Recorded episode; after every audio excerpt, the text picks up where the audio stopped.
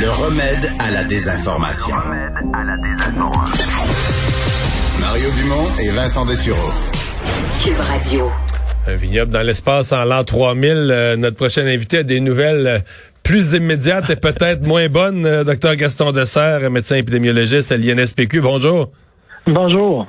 Ouais, euh, un peu le portrait là, que vous avez dessiné ce matin de ce qui nous attend dans les prochaines semaines. Euh, euh, il faut se préparer à vivre la, la, la troisième vague?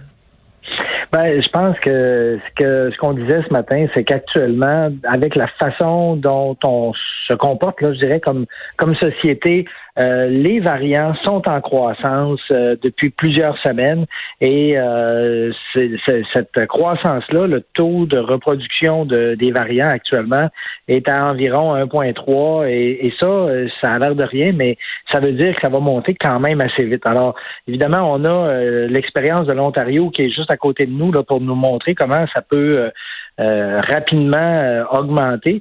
Et euh, ce qu'on dit, c'est il faut absolument améliorer ce qu'on fait, qu'au niveau de la population, les gens comprennent que c'est pas le temps de se relaxer, c'est pas le temps de, de faire comme si la pandémie était terminée. On a affaire à un virus qui est plus contagieux et pour lequel il faut être encore plus prudent qu'avec, je dirais, le, coronavirus qu'on appelait hmm. historique, donc qui n'avait pas encore varié. Vous êtes plus contagieux. Euh, je parlais il y a environ une demi-heure avec la présidente du syndicat de l'enseignement du, Grand Portage dans le coin de, Rivière-du-Loup, Kamouraska. Et euh, bon, là-bas, les écoles sont fermées. Euh, ils ont eu à raconter avec quelle rapidité ça s'est transmis dans les écoles quand ça rentrait dans une dans des petites écoles de village. Les petits, petits, petits villages ont des très petites écoles. Quelques jours à peine, presque toute l'école l'avait.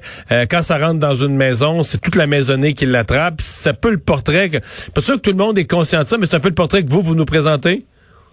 Ben, euh, je dirais, on n'a pas été euh, jusqu'à décrire ce qui se passait au niveau familial, mais vous savez, il y a déjà deux ou trois semaines, on avait mis sur le site de l'Institut les, ce qu'on prévoyait qui allait se produire avec les variants justement en tenant en compte de l'augmentation de la contagiosité.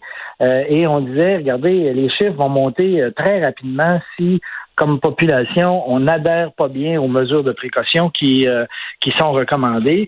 Mais quand vous dites ça, quand vous dites ça, puis qu'on le voit pas, là, puis qu'on a 600 cas, puis vous dites ça, savez-vous ce qui se dit dans la population? On dit, bon, ils font peur au monde. Ils font peur au monde.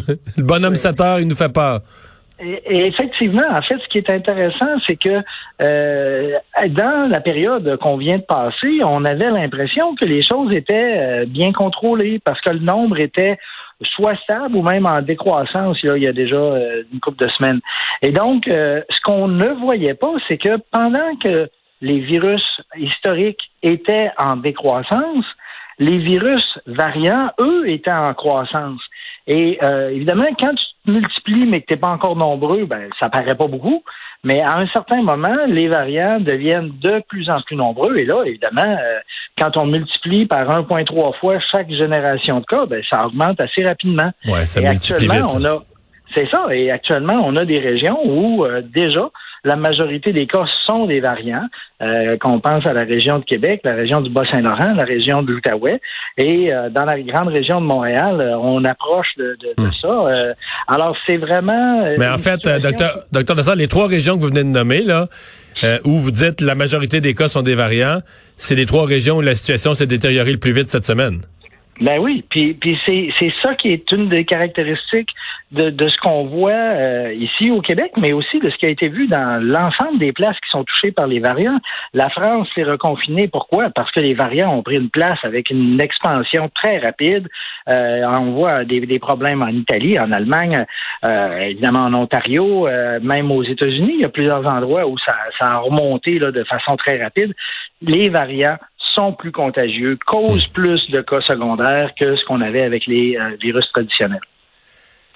Est-ce qu'on risque d'avoir une vague, euh, une troisième vague qui pourrait, euh, compte tenu de ce que vous venez de dire, nous amener à des sommets en nombre de cas jamais vus, pas en décès, c'est-à-dire moins de décès, un nombre de cas jamais vus, ça, je pense que ça pourrait arriver. C'est puis après ça, il y a les hospitalisations entre les deux où on a toutes sortes de signaux là. En Europe, ils ont beaucoup plus de gens aux soins intensifs. Euh, qu'est-ce que vous qu'est-ce que vous euh, voyez comme comme scénario possible? Ben, je pense qu'il y a plusieurs scénarios parce que ça va dépendre de ce qu'on fait comme population. Euh, je vous disais qu'il y a un certain relâchement au niveau de l'adhésion de la population aux mesures qui sont recommandées depuis des mois.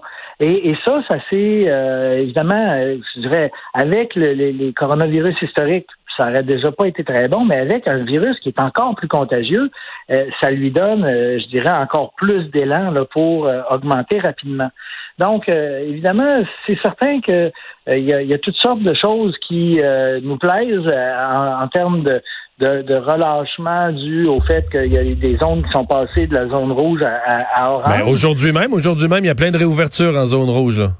Exactement, mais ces réouvertures-là, euh, évidemment, ça fournit des occasions au virus de se transmettre, mais si on va au gym puis on, vraiment on se protège bien, on fait attention, on, on, rit pas là avec les, les, mesures de précaution, mais qui sont appliquées très très euh, rigoureusement par les, euh, les participants, ben à ce moment-là, le risque de transmission va être euh, beaucoup plus petit. Mais mais ça, c'est c'est donc il y a l'occasion qui est fournie, puis après ça, qu'est-ce qu'on fait dans Qu'est-ce qu'on fait avec l'occasion, ouais.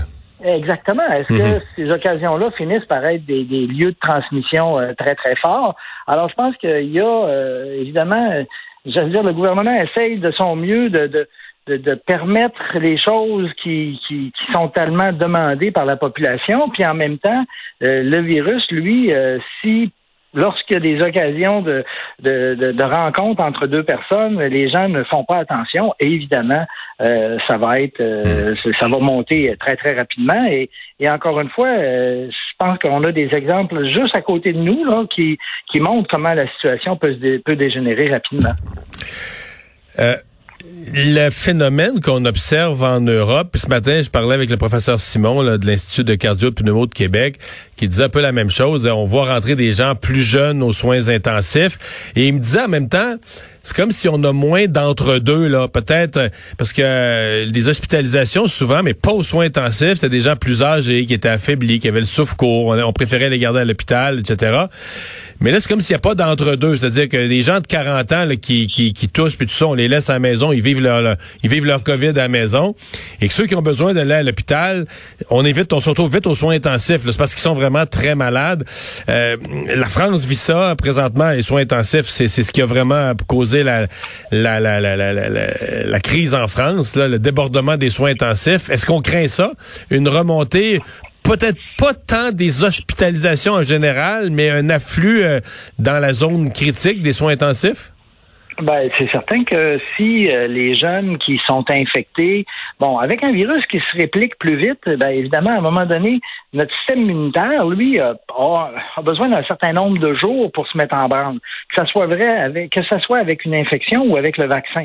Hein, avec le vaccin, on sait que la personne ne sera pas protégée avant deux semaines. Avec notre, euh, avec une infection, évidemment, le système immunitaire commence à travailler tout de suite pour essayer de bloquer le plus possible l'infection, mais les mécanismes qui vont euh, réussir à nettoyer euh, l'infection, eux, prennent plusieurs jours à se mettre en place. Avec des virus qui se multiplient rapidement, il peut arriver que la quantité de virus devienne tellement grande que là, on arrive à causer des dommages à l'individu qui fasse qu'il soit euh, vraiment dans une situation très précaire et qui a besoin de, soins intensifs. Alors, euh, c'est vrai ce que vous dites, les gens qui sont plus âgés, euh, bon, ils sont admis à l'hôpital, puis plusieurs ont besoin de soins, mais n'ont pas nécessairement besoin de soins critiques. Les plus jeunes ben, vont souvent être euh, soit traités chez eux ou euh, quand ils vont mal, euh, ils vont vraiment mal, puis là, ben, ils ont besoin de soins intensifs. Et les soins intensifs, faut comprendre que ça peut paraître un peu, je dirais, là, accessoire, mais quand on a des, quand on veut faire des chirurgies, on a souvent besoin, après la chirurgie, d'avoir quelqu'un qui va être pendant quelques jours aux soins intensifs. Alors c'est pour ça que de maintenir des soins intensifs euh, capables d'accueillir les autres types de malades, c'est essentiel pour éviter euh, le fameux délestage dont on a entendu parler au cours des derniers mois. Alors c'est vraiment euh, une capacité là, de l'hôpital qui doit être maintenue si on veut pouvoir faire le traitement de tous les autres types de malades qui, eux, ont besoin aussi d'admission aux soins intensifs. Docteur Dessert, merci beaucoup d'avoir été là. Merci à vous. Au revoir. On fait une pause. C'est Richard Martineau qui s'en vient.